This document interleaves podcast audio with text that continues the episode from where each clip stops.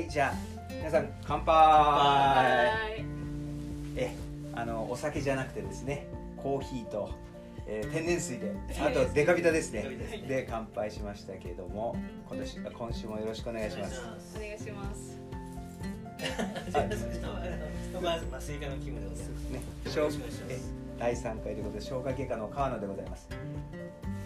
今日はちょっとね、ゲストがいるということで、そうですね。ちょっとじゃあ、川野先生、紹介お願いします。はい。今日はですねもうスペシャルゲストということで、えー研修医2年目ですね。ね。総病院で実際、えー研修をしていただいている李先生。よろしくお願いします。よろしくお願いします。はい。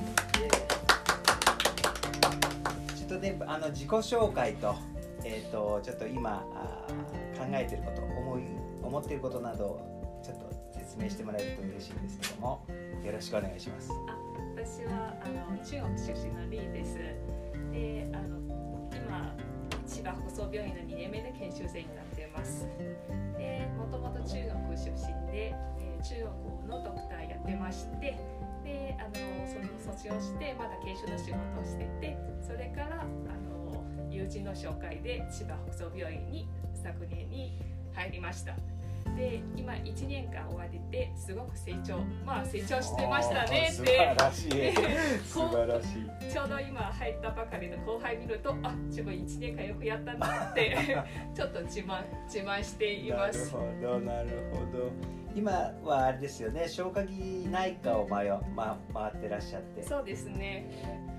ってもあのなんていうんですかあの勉強家でよく質問もしてくれるしって言ってあの秋元先生がとっても褒めてましたあけど本当ですか。やっぱり面白いですね。ええ。去年が去年も同じ時期で消化器内科1回回ったんですけれど、その時は簡単水でうん。で今回は管系うん。管系ということは、まあ、食道からうん腸あ腸まで管管なんですよ。管系です。ね。系っていうね。管系ですね。管系ですね。あ、実質臓器から。そうなんですよ。そうですね。まあ消化器外科といえば、まあ、メジャーはいや管ですからね。そうですね。なんか今ベテランの女医さん女医さんもすごくうまいですね。なんか手がちっちゃくて内視鏡のあのハンドルすごく上手に握ってて。あ、誰が上手赤本先生。秋元先生。秋元先生え、上手はしないじゃん。女医さん女医さんあは秋元えあの桐田先生。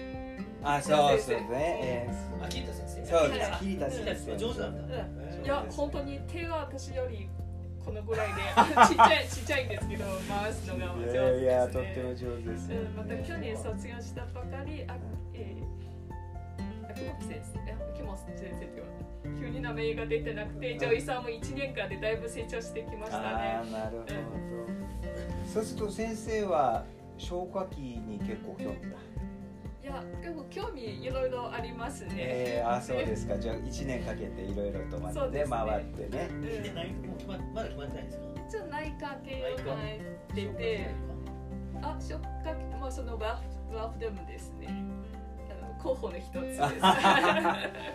なるほど面白い面白いですね。内視鏡で見るとやっぱり拡大内視鏡を最近よく見てて、うん。綺麗な映像でそうですね。あの悪性かどうかで判定してて、いや面白いですね。そうですね。これからはあの AI も出てくるんで。あ内視鏡もそうです。内視鏡も AI が出てくるんででね A で診断していくんですか？そうそうそう。だから結局大腸カメラとかもどうしてもあの僕もそうでしたけどあの若い頃はね、えーまずはその開門部まで到達できるかできないか、あ開門部か。うんはい。それでそこまでの時間が早いか遅いかう患者さんに苦痛がないかどうかっていうことでその後こう実際、えー所見がないかこう戻ってくるわけですけどんへーそこが意外と二の次になっちゃってる人もいたりとかしてね。意外と見落としがあったりとか小さいポリープとかそういったことをあの AI が補填してくれるっていうんですか。もうスーッと抜いてきてもピカピカピカって光ってですねここにありそうですよっていうのうだから人間が実際やるよりも AI がこうあのこう判断した方がんもっとし病変が見つかりやすいっていううんこことも最近言われてるんですね。そうですそうです。そうです。あここにあるよっていう。そうです矢印みたいなの出てですね。矢印まで。矢印まで。出るいやそうですか、ですからまあそういった意味ではねあの今後。進んでますね。そう進んできますよ。どどこが開発してる実際ど、まあ、いろんなところが今もう AI ってですねとってもいろんな分野で多分麻酔科でも AI とかないですか？ね AI はないんだけど麻酔科はあれだね。自動麻酔器とかね。あ。あそうなん昔昔からあったの。へあ意外とそのバイタルとかそうそう。事前条件入れてそのそのいったデータ取り込める。ーなるでほど勝手に麻酔麻酔の量とか調節して。ああっていうアイデアでやってたんだけど、うん。もうダメでポシャりました。申し上げましたか？なんかほらテクノロジーが全然ねそうです。あまだ知らない今のが違うんでしょだからもう AI はもうそのやっぱり消化器内科だとかですね。そういった分野ではかなりこうトピックスになってますね。放射線もそうです、放射線もそうですよね。う信頼性ってどうですので今はまだバリデーションっていうかそういうところだと思うんですけどでもかなり、まあ、ほ多くの,、まあ、あのは報告がですねあの人がやるよりもいいそうね方法ベテランの先生まあもちろんあのベテランの先生が本当にこう気合を入れて1枚を見るっていうふうになったらあの多分そのベテランの先生の方が情報量は多いんでしょうけどもでもやっぱ短期間に多くの症例をこなすだとかそういったことをするとやはりよりもですねあの AI の方が成績がいいっていうのが最近出てますので。疲れもないし、ええ感情的に客観的にずっと評価できるのが魅力的ですね。ただその時にまた見落としがあったりとかした時にそれでもですね誰が責任取るかとかそういうこう問題点そういったこう法整備というかあそういった倫理系そう倫理系の。問題とのこう兼ね合わせますけどもやっぱどんどんどんどん AI はね進んでいくと思うんですけど中国のあれはどうなんですか？医療の医療事情というのは。先生がこう中あの中え日本に来られたその理由っていうのは何かありしたっけ？日本ですか？えいややっぱり昔私日本でも留学をしたことはあって、えで当時はまだ日本本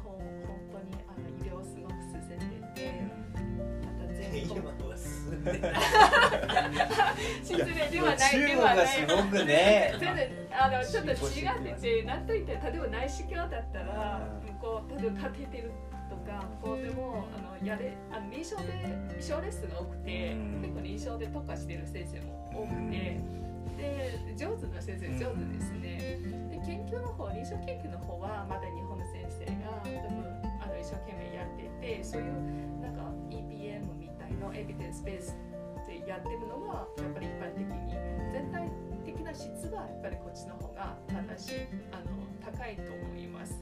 でただじゃあこのドクターとこのドクターで誰が勝てうまいかとか、まあ、これまだ別の、ね、ま問題ですよね。うん。まあとにかく中国はもうなんていうんですかもう一つのもうハイボリュームなんですよね。患者さんの数がもうべらぼうで症例症例数がもうとっても多くてですねそうです。ね聞くところによると本当にオリエンタルマジックみたいに手術が上手な先生もいるんですよね。でですからなんて言うんでしょうか。本当にこう髪の毛で言われる先生、えーだからその世界的にはあんまりこう有名じゃなくても実際手術のビデオとか見るともう驚愕するような手術が上手だったりとか そういう人がゴロゴロこうなんていうんですか一般病院にこうあのなんていうんですかこう埋もれてるっつって変ですけどそこ、もうその地域で特化してですね中国の特化してやってんだけどももうき実は世界レベルでっていう先生やっぱりも。特に結果ですね。そう外科はですねたまにこう嘘でしょっていうような あの手術時間で終わえる先生がもうあの中国とかインドとか。インドもそうですか？インドもそうなんですよ。で症例数多いやっぱ症例数が多いんだと思います日見てる外来の患者数も入院患者数も日本の倍倍倍ですねそうですよね。そんな見てるいやもうすごいんですよね。学会発表の症例統計で最近すごく多くなってきて、やっぱり症例数大体1000単位で言ってる発読みよくありますね。最近はやっぱりその中国から出てくるデータもやっぱり N が多いので信頼性高い信頼性が高いあの高くなってきてるのは間違いな高いくなってますね。ええ。やっぱり信頼度の高い病院そうですね。がもう多くなってきたんですね。昔とちょっとだいぶ変わってきて昔とちょっと違う感じですね。対策的に進んでうまくやってたのね。えっとけど医療に関して投資は結構国からしてるんですけど、そのフィードバックは国から見るとまだえば論文数は非常にトップぐらいできててけどものづくりとかあの医療機器のあの性質はまだまだ自慢できるところはまだ少ないですね。例えば内視鏡のグッズとか、うん確かそういうデバイスとか、うにすぐん、に。でロボット系は進んでますね。いくつかの分野で。ああそうですかあれはすごいね。技術力ね。そのやっぱりと溶かしてやればできるんですで医療機器はまだ少ないですね、うん。戦略があるよねあります。ありますよ経ね済ある程度経済が発展してて投資は結構いってますね。けど技術力全体アップしてるのは期待してる期待値よりまだ低い。ああそうなんですか。期待値が高いんですね。いやいや。先生はあの将来またはい。中国に戻られてって思考えられてですね。これこちらでまだ初期研修医で少なくとも専門医のレベルでまあちょっと独立したレベルに達しててまたいつかはい、それでさ中国戻ってさうんポストってあるないですね。いや、い今それを断念して、あの好きなことできれば。そういうポストとか考えちゃうそうだそうですねポストとか考えちゃうとそうそうあの論ですね文を書かないといけないし、研究もしないといけないとか、うん。またこの最近あのうちの消化器内科の先生がすごい若い先生がすごい論文書いてるんですよ。えー、秋元先生もねあのすごい論文書きあましたし。本もあの本のところも書いて、ねあ見せてくれました。質がすごい質もすごくてですねあの同じ秋元先生もえっとむか前にここ北西部にいた秋元先生って背の高い秋元先生っていらっしゃったんですけどそのまあ彼はその留学先での業績も含まれてるんですけど去年1年間のインパクトファクターが88点。これすごいですね。これすごいですね。いやーすごいです。な何枚書かれたんいですか？やだから3本でネネイチャーで66で10点以上が2本で。いや姉ちゃんってどうやってそんな通るの？ーですか。らまああの留学先の先生の先生があのやっぱいいテりーマといい。あったんでしょうけどもそれでもですね80点すごいあですね。80点も一生かかっても。うん。一生一生で食べられるんですある程度あれが必要だよね。もちろんです。もちろんコネというかねあのそれもありますよあの絶対に留学中なん。かさその先生はね起こしたもんねあサイエンスちょっと見てみろとか言ってサイエンスまあ英語の論文だかこのらねこれサイエンスにこの論文載ってんだぞこんなのサイエンスに載る価値がないんだよ思ってたけどね。色があれがありますよね。まあ価値があるでもすごいよね。素晴らしいです。だからまあそういった意味ではねもう先生またどんどんどんどんそういう目標を持って頑張っていただくとですねいいですよね。ね。もう早くも15分近く 経ってますけどもまあ。そうですねまあ、李先生はまあそういった意味じゃ日本と中国の架け橋でもありますしうんそうですね。今回我々実際北総病院でスタッフとして働いている医者とですね研修医の先生方の架け橋にもなっておりいますので。やいい縁が縁が感じますね。とっても僕らと僕らも期待してますので。はい架け橋とか言わないでこれガンガンやってってほしいよね。やってほしいですね。え えやってってほしいですね。ぜひやってたってほしいですやってます。ねいねやどんどん2年目になるとやっぱり魅力どんどん感じてます ね。なんか最初の緊張感があって緊張感でいたいた皆さんの仲間になった瞬間でまだ見た目が変わってて、いやどんどんいろいろ何かあれですか？あのこの1年間でこう一つ要望というか何かこう何あのそのこういうふうにもうちょっとなったらいいかなみたいなこうリクエストみたいなのってあります？病院ですか？病院ですね。北総病院。やっぱりあのリクエストして全ての診療科の指導医は全部ハイレベルでハイレベルの先生が指導医になってほしいですね。なるほどですねはい、これがそれももう我々耳が痛いですけれども動そういう力ですね。みんななる忙しいだけど、まあ、忙しいちょこっと時間作っていただいて、なるほどやっぱり、指導医に合わせて自分の成長の目標が変わってくるんですね。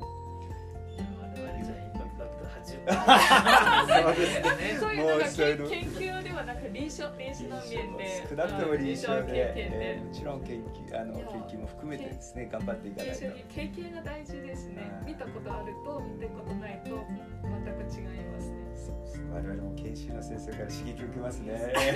こうじゃなくちゃいけないですね、えーハイレベル。ハイレベルなものをお互いに先生も十分ですよ。じゃあ結果の時によろしくお願いします。ぜひよろしくお願い。お待ち申し上げております。麻酔科でも回られたということでね。そうですね。ちょっと頑張んなきゃね。いやいやいやそんなことはないです。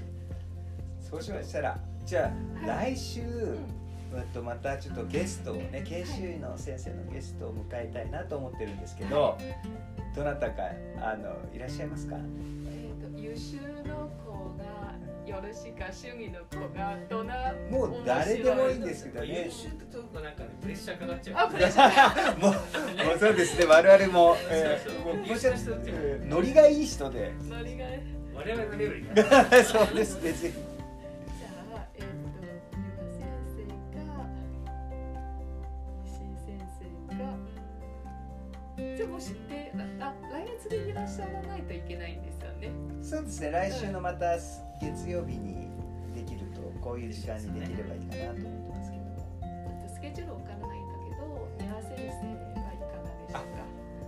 じゃあ、はい。次は予定ということでですね、そうですね。まあえっとじゃあ皆さん2年生2年生ですはいね。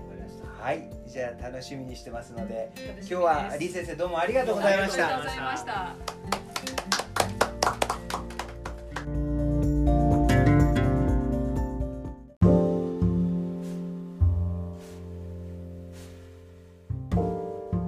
はい。木村先生今週もまたよろしくお願いします。早くも第6回の、えーポッドキャストですけれども北総病院のふん、えー研修の雰囲気が伝わればいいかなと思って、えー続けておりますけれども今日はゲストが2人います。あ先生自己紹介の方よろしくお願いします。あ消化外科の川野でございます。ちょっとグダグダしてますけど。はい、麻酔科のキムでございます。よろしくお願いします。よろしくお願いします。今日は2人研修医の先生来ていただいてますけれどもお一人目が、えー、はじめまして、えっ、と日本医科大卒のえっ、と研修医2年目の松原です。よろしくお願いします。研修医2年目の新妻と申します。よろしくお願いします。じゃあよろしくお願いします先生方はどうですか？こう2年目を迎えて北総病院のこの研修の、えー生活というかそれでまたそこから見えてくるこう目標っていうかですね、はい。えー、後後期研修に向けて何かこう見えてくるものあるでしょうか？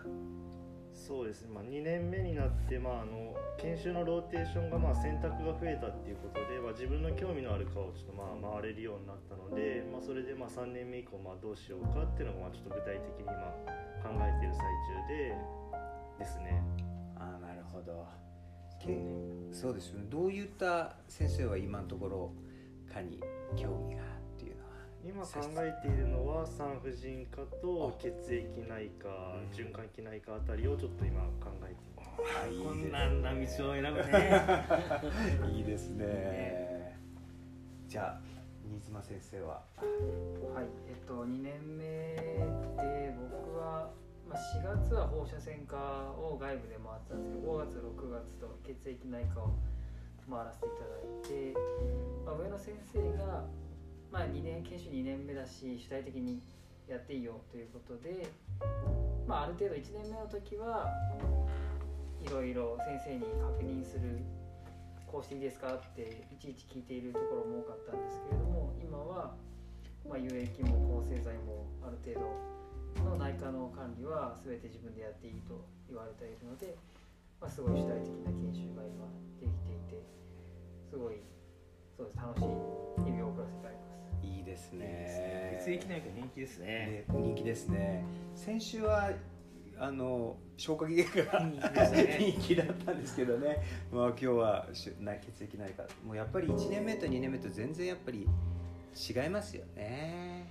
そうですね。やっぱりできることがやっぱり増えたっていうのもありますしやっぱりその診療に対してもやっぱり、まあ、いい意味でやっぱりな慣れてきたっていう面もあるので真面目だね。い や真面目ですよもう先生も。う北北総病院の研修の先生は。新妻？新妻？新妻です。新妻先濁らないんです。ねなるほど三島先生はやっぱりその血液内科が興味が。いや血液内科が興味あるわけじゃないんですけれども以前回っていた研修医が、まあ、今いる、まあ、永田先生という方なんですけど永田先生という方が、まあ、研修医に、まあ、主体的にやらせてくれる先生だと伺いお伺いしましてまあ、その先生のもとだと、まあ、患者さんへの IC とかそういうのも、まあ、研修医がやっていいよっていう風なスタンスでやらしやらせてくれるので、まあ、もちろんいろんなバックアップはあるんですけれども、まあ、フィードアップフィードバックとあとはその主体性のバランスがちょうどいいなという点から選んでいます。どなるほど。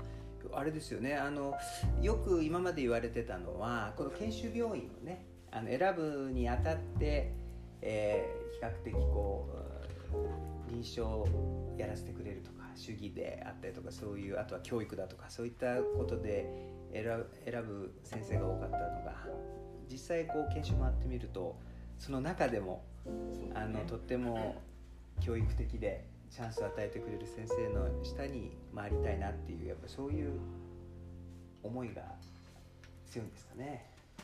そうですね。そういった、まあ、主体性。まあやはり大学病院なので、まあ、学生と、まあ、同じようなローテになってしまうというか見学主体の時もあったりはするんですけれども、まあ、先生によってはいろんなことやらせてくれる、まあ、主義も、まあ、主義は北総病院は確かに多いとは思うんですけど CV とかうん。マルクとかルンバルとかそういったのは多いと思うんですけど。やっぱそういう主義を覚えるのはやっぱりねどうです？やっぱりその嬉しいっていうかやっぱあのどうでしょう？今の段階だと恐怖と怖さとそれと喜びとどっちがこ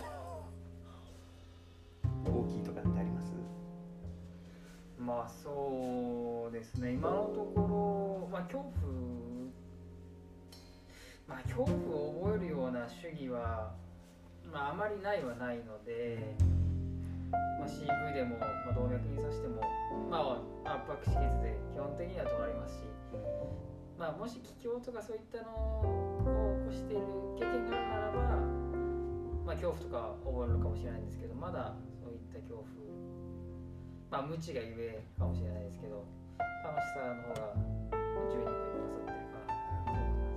どういうなんかこうなんですかうまくいかなかった時に、はいどういうふうにこう対処したらいいかっていうのが分かってるとねやっぱりその行き当たりばったりじゃなくて、まあ、そういった意味じゃちゃんと予習してるとかそういうことをされてるんで多分そういう、えー主義のこうなんていうの怖さよりもこうやっぱり普通はえーそういう主義が学べると嬉しいですよねやっぱり我々もそうでしたよね。でも多分今教育があれだね。システマチックになってんだね。そうです今の話聞くとね。圧迫止血できるからって言ってたけど圧迫止血できない場所はあるんだよえね、ーまあそうですね。確かにそれは。鎖骨下とかね。なるほあれが怖いんですよね。怖いですね。多分それにちゃんと教えるあれがあるんだろうね。順番あとはもうちゃんとそのエコガイド化とか昔はなんて言うんでしょう。あの黒ひげ一発ゲームじゃないけども ランドマークねねもうそうなんですよそういうところでやってたところがやっぱり今はより安全に正確にっていうちゃんとできてきてるのは本当にあのいいことだと思いますけどね。以降がねああやって簡単に使えるようになったということでねそうですね。松原君はあの目標みたいなのはありますか？こんなこんな後期研修を回りたいとかこういう医者になりたいとかそういうこう加限定ではなくてもなんとなくもうイメージで目標そうですまあすごい短期的な今今持ってる目標は今あの産婦人科をまあ研修で回らせていただいてるんですけれど先月今月でまあ2ヶ月回っていて、まあ、2ヶ月目に一応今月のまあ末に一応僕がメインで、まあ、そのオペの執刀をさせてもらえるっていうことを、まあ、予定させてもらっているのでちょっと今その勉強を今一生懸命やっている最中なのでまずはそのこのオペをちゃんとできるように勉強することが今ですね。そうなんですって。あのこの婦人科はです産婦人科はですねあの2ヶ月回ったら2ヶ月目に君にはこの手術をしてもらうからそのために2ヶ月使ってねあのこう完結できるように勉強しなさいっていうふうに言ってくれるみたいでいやすごいですね。もうあの今までの研修医の先生のインタビューでもそのシステムはとってもこうなんて言うんでしょうか評判がいいっていうか目標がはっきりしてそうなんです、そうなんです、そうなんです。やるべきことがねええそれそれでだから今年はあの産婦人科は入局者が多かったんですよね。北総病院の研修でも二三人そう2人二人ね入ってるんですよ。欧米は大変だねでもねそうですね。やっぱりそのちゃんとこう、ねえーアンダーアンダーザコントロールにあるがゆえにですね。あのできるやっぱ懐の深さもあるんですよ自信とね。そうですね。とね。えなきゃできないですよね。ー先生どうですか？何がですか？そのあのこういう、まあ、後期研修をやりたいとかあとはもうこういう医者になりたいみたいそう